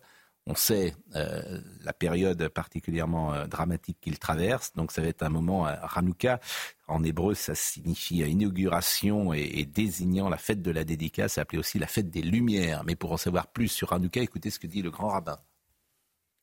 l'essence de la fête de Hanouka se vit en famille, puisque c'est l'habitude que c'est dans chaque maison, eh bien, on doit allumer une Hanoukia, un seul candélabre. C'est pas une, une, une, une bonne action collective, c'est une obligation qui est liée à la maison pour signifier que dans ces moments-là, face à l'obscurité, il est plus que jamais essentiel de renforcer le noyau familial, de reconstruire les liens, de retisser l'harmonie avec sa femme, si on est marié, avec ses enfants, si on a la chance d'être parent, pour bien montrer que le socle de la Torah, le socle de la sagesse, c'est avant tout la famille. C'est dans le cadre de la famille que doit se vivre d'abord et avant tout le judaïsme. L'importance dans la culture juive de la famille, dans la, la religion chrétienne aussi, bien sûr, mais c'est fondamental et c'est important de le dire parce que c'est le socle de la société, la famille. Et jeudi prochain, comme chaque année, à l'hôtel de ville de Béziers, nous fêterons Hanouka avec, j'espère, encore plus de monde que, que les années précédentes. J'y tiens. Il y a la crèche et il y a le, le chandelier et j'allumerai moi-même une des, une des bougies du chandelier. Catherine Ness, c'est quoi euh, un grand ou une grande portraitiste? Euh, une grande, je suis grande. non, je sais pas, c'est. Euh, euh, je crois que c'est c'est la gourmandise, quoi. C'est s'intéresser à l'autre. Et, et, puis, je veux dire, depuis l'école Giroud, vous voyez, j'ai été marquée par par l'intérêt qu'on peut, peut porter, non pas bien sûr aux idées, mais à l'incarnation et aux hommes et et à essayer de savoir euh, d'où ils venaient, leur, leur, leur parcours. Et, là, dans ces portraits, j'ai sélectionné des gens euh, qui avaient réussi, souffert, eu plus, mené plusieurs vies, euh, des gens qui ont une épaisseur qui est difficile à trouver aujourd'hui. Moi, d'ailleurs, j'avais l'impression qu'enfin, il y a des tas de gens intéressants, c'est sûr, mais là, dans, dans, la politique, des chefs d'entreprise, des gens qui ont quand même eu un, un itinéraire très, très particulier et qui ont marqué leur qui ont marqué, enfin qui ont, voilà, qui ont un certain âge aujourd'hui pour la plupart et qui sont un peu tous hors normes. Voilà. Mais comment vous opérez? Parce que par définition, euh, celui que vous rencontrez vous connaît, il sait votre pouvoir, votre influence et il va tenter, pourquoi pas, de dissimuler, il va tenter, pourquoi pas, de vous séduire, il va tenter, pourquoi pas, de donner de lui une meilleure image. Donc mm. comment vous arrivez à faire euh, le tri entre ce qu'il vous dit, ce qu'il vous donne, ce que vous savez? Ça, c'est euh, les, années accumulées. Et on, les, on, les, a connues dans plusieurs vies. On les a vues. Euh, voilà, c'est. Je sais pas, j'ai pas de méthode, quoi. Et comment vous choisissez? Est-ce que par exemple, il y a des gens, vous voulez pas faire un portrait d'eux parce que vous les aimez pas, ou, au contraire, ou est-ce que vous pouvez écrire que sur des gens que vous aimez au fond? Mais qui m'intéressent, en tout cas. Voilà, c'est vrai. Euh, tout d'un coup, je dis tiens, celui-là m'intéresse. Donc, dans la liste voilà, ils m'ont tous, euh, tous intéressé, soit pour des raisons politiques immédiates. Fabien Roussel, s'il n'avait pas été Fabien Roussel, c'est-à-dire qui aime le bon vin, mm. d'ailleurs il me dit le plaisir est de gauche. Je veux dire, c'est qu'il ne connaît pas de gens de droite non plus, vous voyez. Donc il est assez, euh, euh, il est assez comme ça sectaire, mais éminemment sympathique. Vous voyez, vous téléphonez, il y a une petite voix d'enfant qui répond Allô, mon papa, il n'est pas là. Alors je lui dis, ne connaissant rien de sa vie, euh, Ah, c'est votre petit garçon. Il dit, Ah oui, c'est mon Mimile. Mais maintenant, il a 22 ans, je l'ai gardé, mais il a du poil aux pattes, voyez. Donc c'est un type comme ça qui dit, Moi, je suis amoureux dans la vie. Mm. Donc c'est à la fois, c'est le communisme, vous voyez, qui est tout à fait bon enfant. Euh, et, puis on va le voir dans ce, quand on va le voir au, au siège. vous voyez, qui est toutes les couleurs pommes de terre à l'intérieur. Et puis toute description étonnante, d'ailleurs. Cette couleur pomme de terre. Oui, oui. Non, mais c'est horrible. Bon. Mais à la fois, quand vous, son programme, il est bien communiste. Moi, il dit, euh, au-delà de 500 000 euros, je prends tout, quoi. Hein bon. oui, c'est, faut quand même, il est communiste, quoi. Enfin, ce qu'il en reste. de... Au quatrième étage d'un bel immeuble art déco, 6 entre le Trocadéro et la Tour Eiffel à Paris, Édouard Balladur reçoit. On dirait presque le début d'une nouvelle. bon, le visiteur est introduit. Vous voyez, chaque mot, et c'est un, c'est un parfum, c'est un style, c'est une couleur, évidemment. Le visiteur est introduit dans une grande entrée bornée par des portes vitrées, occultées de l'intérieur par des rideaux protecteurs de l'intimité. À peine entré dans le vaste salon, on est saisi par son atmosphère proustienne. On croirait que la duchesse de Guermantes vient de quitter les lieux Boquette à ramage, fauteuil crapaud recouvert de velours cramoisi, canapé vert amande, profusion de coussins, guéridons, Napoléon III, murs ornés de tableaux, de photos familiales. Je reconnais un portrait de Titus, le setteur irlandais adoré, compagnon des années heureuses dont Madame Balladur parlait comme du cinquième fils de la famille. Je suis toujours averti du retour d'Édouard à la maison. Titus commence à s'agiter cinq minutes plus tôt. Donc c'est à la fois euh, le, le, le, souci du détail, le plaisir aussi pour le lecteur, parce que vous pensez, cette école Giroud, elle pense au lecteur, et puis euh, ce que disait François Giroud, c'est que faut pas avoir du talent à la 30e ligne, il faut avoir du talent dès le départ. Là, j'ai lu les, les, premières lignes. Oui. oui. oui, oui, mais il faut dire que c'est un personnage très inspirant, Édouard Balladur, parce que il a ce côté comme ça, très très vieille France, toujours tiré à quatre épingles, portant des. Euh, il s'habille à Saville-Row, vous voyez, mais enfin, ses chaussettes viennent de chez Gamarelli, euh, le, fournisseur des cardinaux à Rome, il faut le faire. Bon, c'est évidemment d'Angleterre, la Comment, oui, et Gamarelli, c'est effectivement le fournisseur officiel et donc, des C'est un homme très, très précieux, très précieux en apparence, et surtout très subtil. Et c'est quelqu'un qui est d'abord très cultivé, et qui dit qu'on ne peut pas gouverner si on ne connaît pas l'histoire de France. Et lui, il la connaît. Euh, et, ça, il a tout à fait raison. Et c'est quelqu'un qui est toujours euh, à la fois distancié par rapport à tout et qui sort des vacheries et des choses sur les gens, les choses, et, et on passe toujours un bon moment. Un peu comme vous. Et un bon moment, puis avec cette voix, oui, euh, il a cette voix flûtée, vous voyez. Un peu comme vous, de temps en temps, vous dites des vacheries. Oui, enfin je ne sais pas, mais euh, enfin quand je les pense, oui, mais euh, euh, mais et, et quand on va le voir, vous voyez, on, on sort de là et on, on est enrichi par sa Oui. pensée, on a ri et on se dit comme il a raison. Et beaucoup de gens viennent le voir pour euh, pas du tout parce sont prêts à suivre euh, ce qu'ils leur disent, mais pour le plaisir de, de la Vous conversation. pensez par exemple que la France serait différente si en 95 il avait été élu?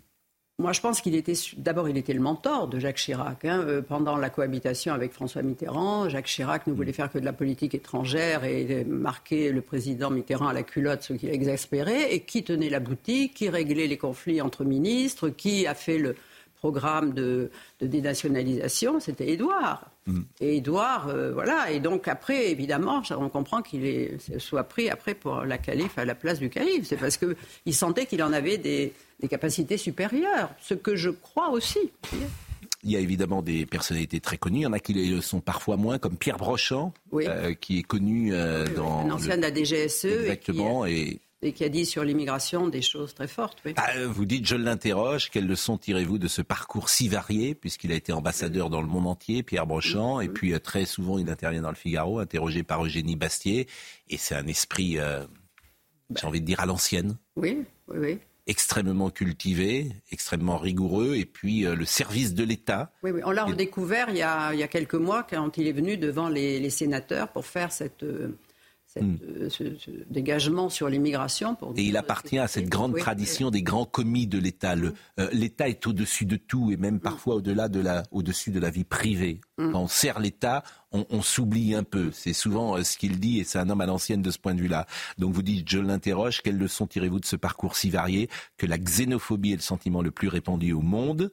Le premier réflexe, c'est d'être méfiant, voire hostile à l'égard de l'étranger, que les sociétés multireligieuses, ethniques et culturelles sont toutes vouées à se déchirer. C'est un monde dur où personne ne fait de cadeaux à personne. J'ai pensé que ces leçons de l'extérieur seraient pertinentes pour nous. Avec l'immigration, le dehors est devenu notre dedans. Qu'entendez-vous par là, dites-vous? La nation est un cercle de confiance que l'immigration sape.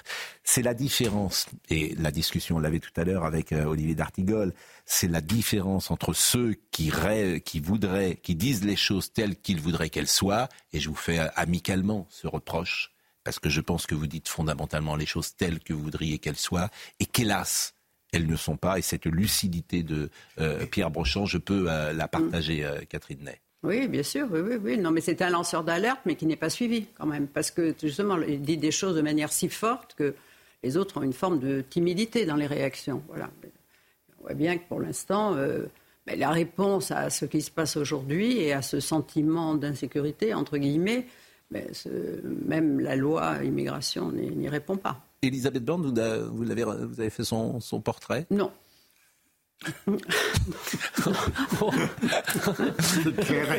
Non, mais, mais moi je trouve qu'elle parle comme si elle était toujours au cabinet de Jospin, vous voyez, sur l'extrême droite. Il a- elle n'a pas, elle a pas renouvelé son, Son logiciel. son logiciel, quoi. Voilà. Et donc, euh, et c'est pas.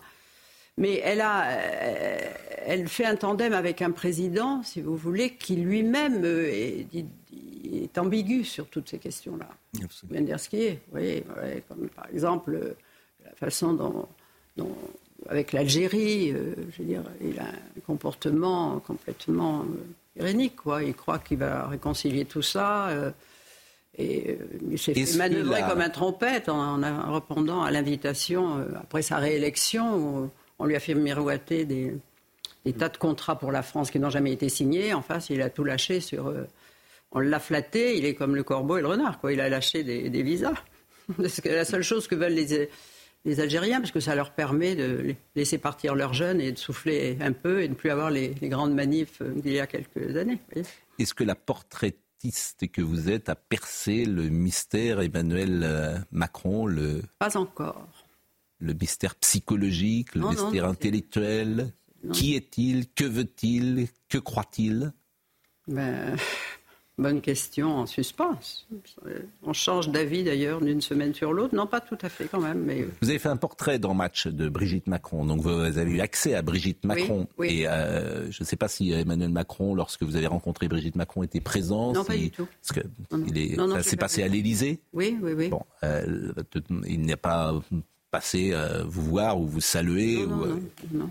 Non, non, mais elle, euh, moi, je n'ai pas voulu faire euh, question-réponse. C'était une euh, conversation à bâton rompu et je trouve que elle lâche euh, beaucoup de choses, beaucoup de choses, voyez, parce que elle souffre sûrement. Enfin, elle ne me l'a pas dit, mais elle est sur les réseaux sociaux. euh, elle, euh, elle, est quand même très attaquée euh, parce que le, le couple qu'ils forment, euh, pour certains, est, est, quelque chose qui n'est pas habituel, donc qui dérange, qui peut déranger à la fois et euh, et euh, moi, j'ai trouvé extraordinaire qu'à peine arrivée dans son bureau, elle me montre une photo du jour de son mariage.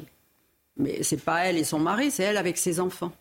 Et pour me dire, regardez, voilà. Et pour me dire en, subliminal, ils étaient, ils m'ont soutenu dans cette épreuve, parce qu'elle dit après que ça a été difficile. Comment on dit à des enfants, euh, à sa fille aînée qui est en classe avec euh, Emmanuel Macron, qui est amoureuse de lui. D'ailleurs, ça a pris des années, vous voyez. Et je pense que c'est un couple, c'est une histoire d'amour une histoire d'amour, mais qui a fait qu'ils ont vécu ça à deux, en s'enfermant, tous les deux, en vivant l'opprobre. Hein. À Amiens, elle a vécu ça. Et lui, c'était une chose indicible même pour ses copains.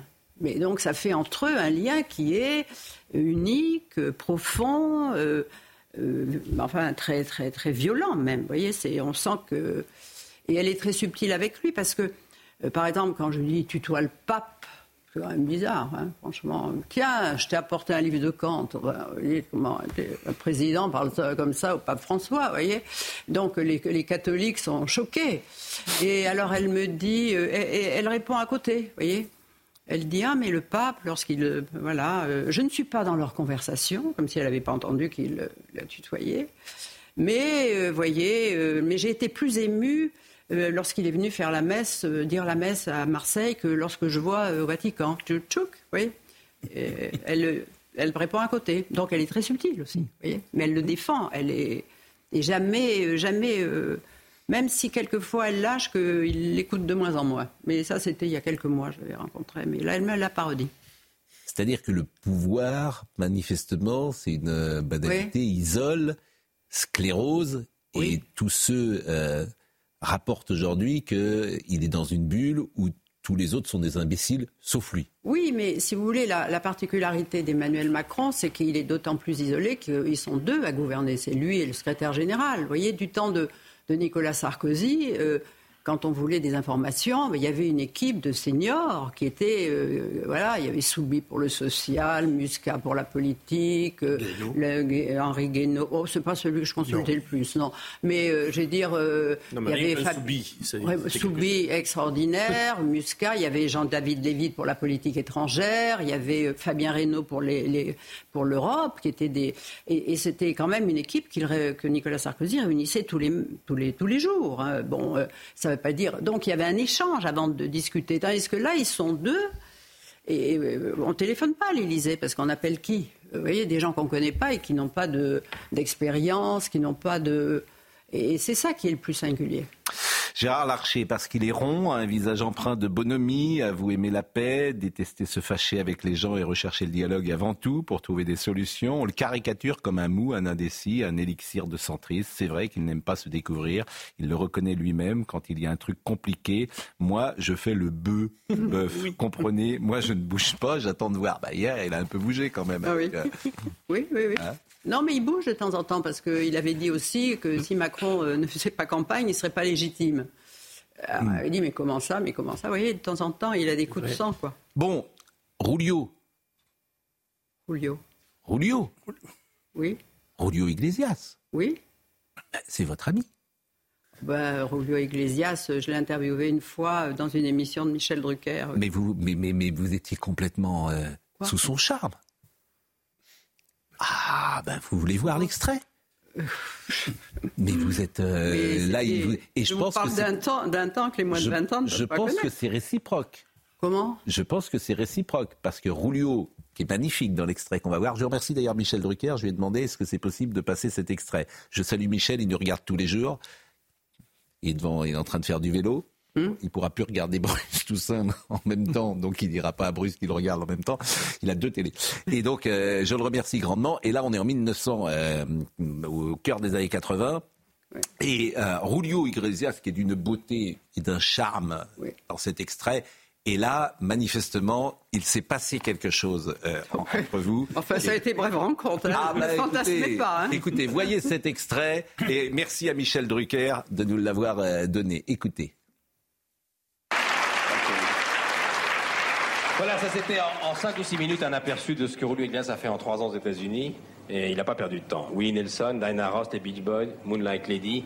Est-ce que Catherine Ney, vous voulez encore en savoir plus sur la façon dont Julio a séduit les Américains? Parce que bon, Oui, on moi, a ça déjà m'impressionne, Coca-Cola, Diana Ross, mais il y a quelque chose qui m'impressionne encore plus, c'est que vous avez vu non seulement Nancy Reagan, mais le président Reagan. Vous avez été reçu à la Maison-Blanche et par un gagnant. Alors ça, c'est formidable. Ouais, et ça, on vous a vu sur les écrans français. On a vu Non, je suis, je suis- écoute-moi, je vais te dire exactement. Euh, moi, je ne suis pas un politique. Je n'ai jamais parlé de politique, surtout dans un pays qui n'est pas le mien. Mais il faut dire que le charme, ça appartient à les êtres humains. Ça n'a aucun euh, vêtement. Alors, le charme, il est là ou il n'est pas là. Et je ne vis pas les Français comme jamais je vis dans ma vie. Et c'était un plaisir de voir parler une langue qui t'appartient à. Et je langue. crois qu'à cette occasion, tu as chanté en français une chanson de traînée. Chanter pour nos Français. Avec beaucoup de plaisir. bah. Bon alors comment C'est fini, la, la conversation Non, non, non, non, Non, mais, non, tu n'as pas répondu à la question de. Catherine.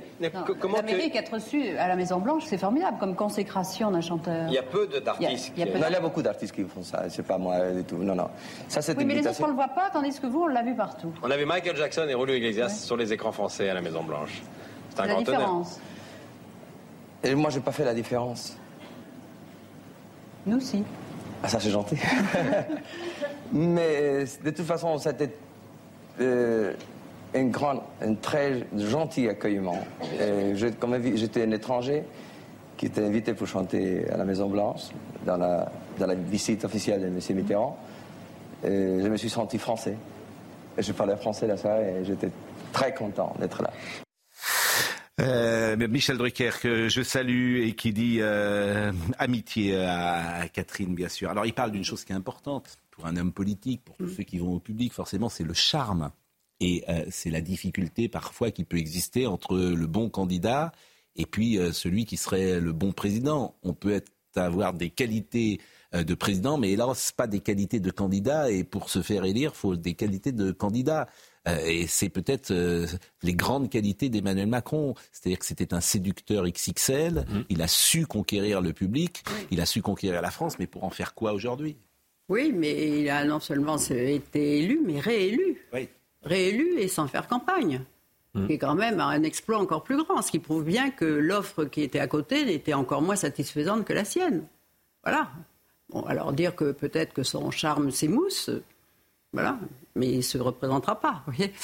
Et la question qu'on se pose aujourd'hui, c'est comment il va, comment les, les trois années qui viennent, eh ben, que va-t-il faire pendant les trois années qui viennent? C'est la question qu'on a posée en début d'émission euh, tout à l'heure. Est-ce que vous pensez d'ailleurs qu'il va changer de Premier ministre? Est-ce qu'il faudrait qu'il qu'il la changeât Est-ce qu'il faudrait... Ben, euh, je pense qu'il en avait déjà envie, et puis on lui a dit c'est trop tôt, et puis par qui? Vous savez, quand on tient quelqu'un, on ne sait pas ce qu'on...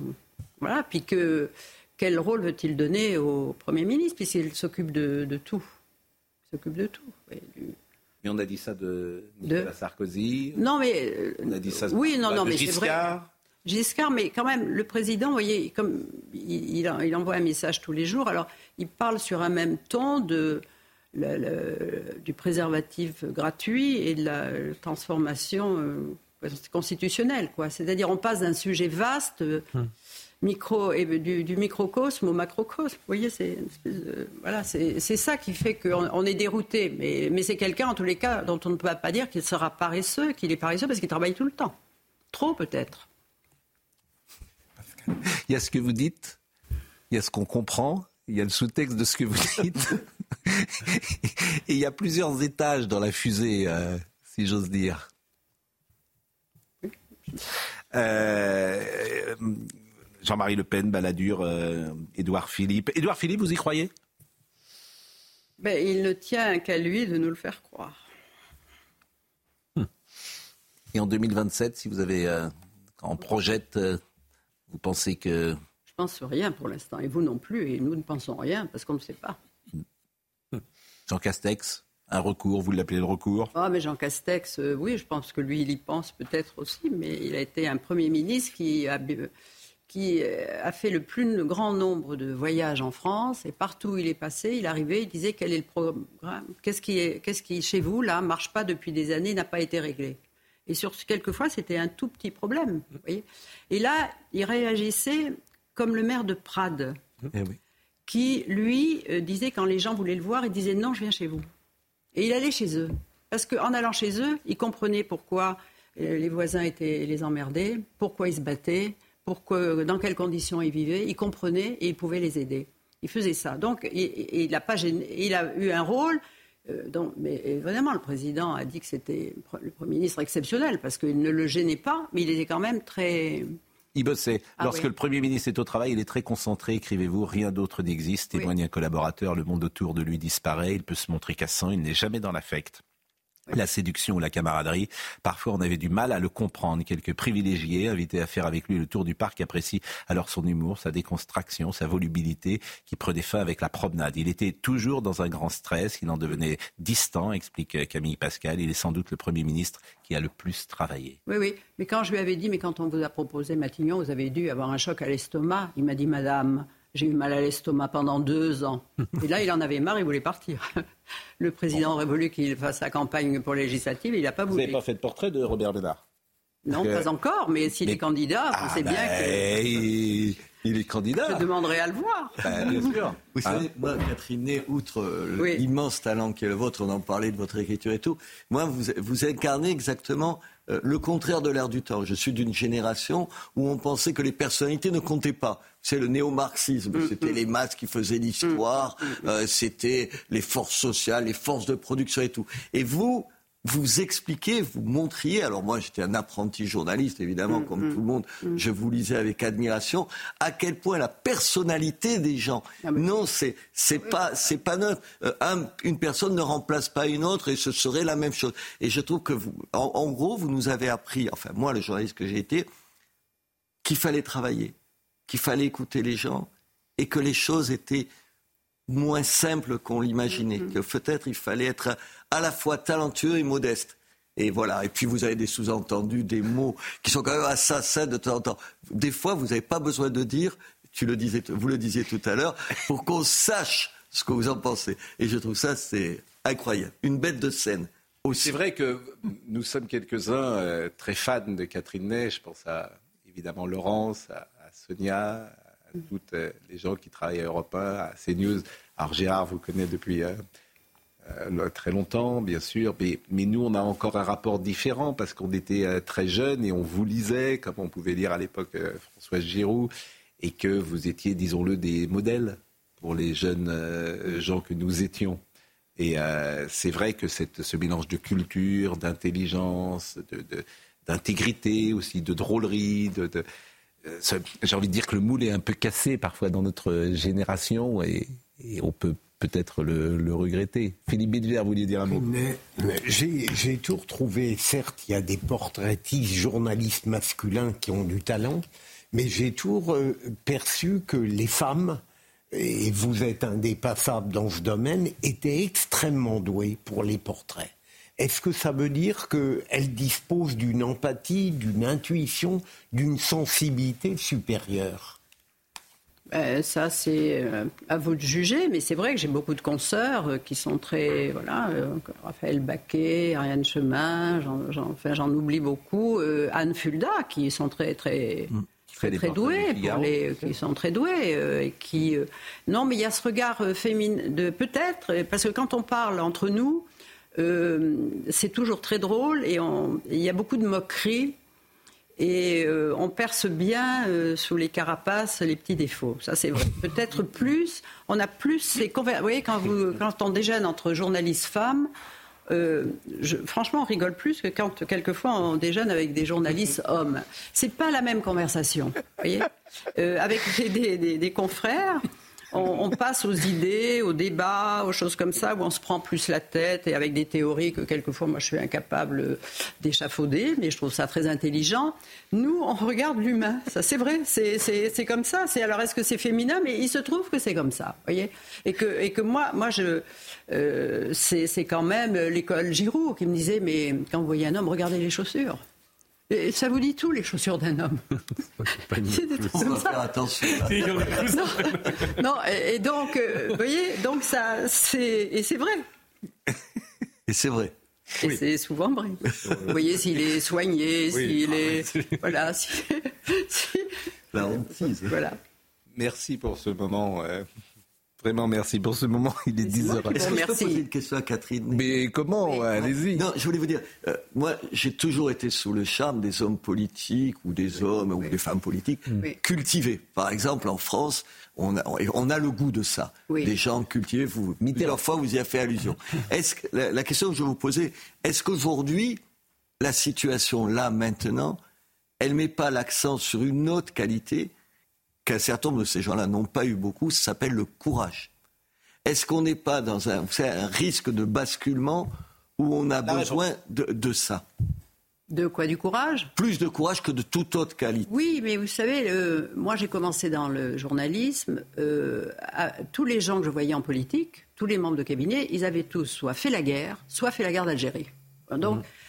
ils sont entrés en politique en parlant d'abord de la France voilà, ils ont été meurtris dans leur famille. Enfin, il y avait du courage, il y avait De Gaulle qui était bon. Là, on est passé dans une autre forme de société, voyez. Et donc, c'est pas les héros. Les héros, c'est ceux qui gagnent de l'argent, qui, euh, vous voyez, c'est plus. Et euh, dans les nouvelles générations, puis on n'apprend plus l'histoire. On n'apprend plus l'histoire en classe, oui. Et puis raconter euh, les, les, rois et tout ça. Et eh bien, pour intéresser des jeunes aujourd'hui à l'histoire, on peut si on a beaucoup de talent, si on prend vraiment ces. Vous voyez, eh ben, là, je reviens à Madame, euh, Madame Macron. Je l'ai vu faire un cours, un cours d'histoire sur le 17e, parler du 17e, et j'ai vu comment elle, euh, elle était d'abord transfigurée. Elle était devant des adultes, hein, c'était pas des gamins. Et elle leur, elle leur, disait des choses, elle leur faisait lire des textes de littérature, elle les réfléchir sur euh, la princesse de Clèves, une, fable de La Fontaine, elle expliquait bien le, le 17e. Et là, je pense que quand on a un professeur comme ça, et quand, quand elle dit, quand on voit que le regard vous suit et que ne s'éteint pas, et elle dit, le, pour moi, le, le bonheur, c'était quand la cloche sonnait et que les élèves bougeaient pas. Ils, ils en attendaient continuer. Mmh. Donc il y a quand même, vous voyez, euh, enfin là, je, je, divague un peu, mais je tourne autour du problème et je vous réponds comme ça, parce que c'est comme ça que je sens. Il est 10h32, on est un poil en retard avec euh, moi. Le plaisir, ça serait effectivement pareil. Pareil, là, on a vu que ça continue. Mais oui. ça continue quand la, la publicité n'arrive jamais. Et ça arrive. toujours, ce qui est rare. Le? Et le courage toujours. Le courage. il n'existe plus. Ah, c'est le mot de, souvent qu'on a cité de De Gaulle. Généralement, les gens intelligents ne sont pas courageux et généralement, les gens courageux ne sont pas intelligents. Oui. C'est un peu rapide, ça. Oui, un peu rapide, mais comme c'est De Gaulle, oui. c'est pas contestable. bon, Adrien Spiteri, L'accord franco-algérien de 1968 va-t-il être renégocié? Il est à l'ordre du jour. Elisabeth Borne ouvre la voie dans les colonnes du Figaro à une renégociation. La Première ministre assure avoir des demandes sur le sujet. L'opposition de droite, notamment, le juge trop favorable aux Algériens en matière d'immigration. Les cas de Covid-19 et de grippe sont en hausse en France, conséquence notamment de la baisse des températures. Santé publique France appelle les personnes à risque, notamment les plus âgées, à la vaccination à l'approche des fêtes de fin d'année. Et puis deux mois après l'attaque du Hamas, l'armée israélienne dit avoir atteint le centre de la ville de Khan Younes. Sal continue d'étendre son offensive terrestre, désormais dans le sud de la bande de Gaza. 138 otages sont toujours détenus par les terroristes du Hamas. Les secrets de vie, à l'origine d'un portrait, il y a toujours la gourmandise. On peut vous lire euh, dans Paris Match aujourd'hui? Non. Non, non, dans... dans peut-être dans quelques temps, mais non, pour l'instant, il n'y a pas de. Parce que l'autre jour, on a lu donc ce portrait de Brigitte euh, Macron, et c'est toujours un plaisir euh, de vous recevoir sur ce plateau. Merci, On a peu parlé de la situation aujourd'hui en Israël, parce que sans doute n'y avait-il rien de nouveau. En Israël, non. À Gaza, oui. Oui, à Gaza, oui. Mm. Donc, si vous voulez dire un dernier mot sur euh, cette. Ah, vous voulez qu'on termine là-dessus? Vous voulez qu'on en parle maintenant? Oui. Non. Comme il nous reste. Restons avec euh, les gens sensibles et intelligents qui lisent Catherine. Comment faut-il le prendre? Bien. Donc je renvoie. C'est un hommage. Merci euh, en, tout cas euh, à vous. Et puis c'est toujours un plaisir bien sûr euh, que vous soyez parmi nous le matin. Et puis on peut vous écouter, je l'ai dit tout à l'heure sur Europe 1 à 10h chaque samedi et le vendredi. exactement. à, à 8h30 vous pourriez faire un édito tous les matins. J'ai déjà beaucoup donné jadis. Euh, Thibaut Palfroy était à la réalisation, Ludovic euh, Liebar était à la vision. Merci à Jean-François Couvlar euh, qui était au son. Merci à Marine Lançon et à Félix Perrola. Toutes ces émissions sont à retrouver sur cnews.fr. Dans une seconde, Jean-Marc Morandini. Et nous, on se retrouve ce soir à 20h. Bonne journée à tous et je le répète, bonne fête de Hanouka pour nos compatriotes juifs.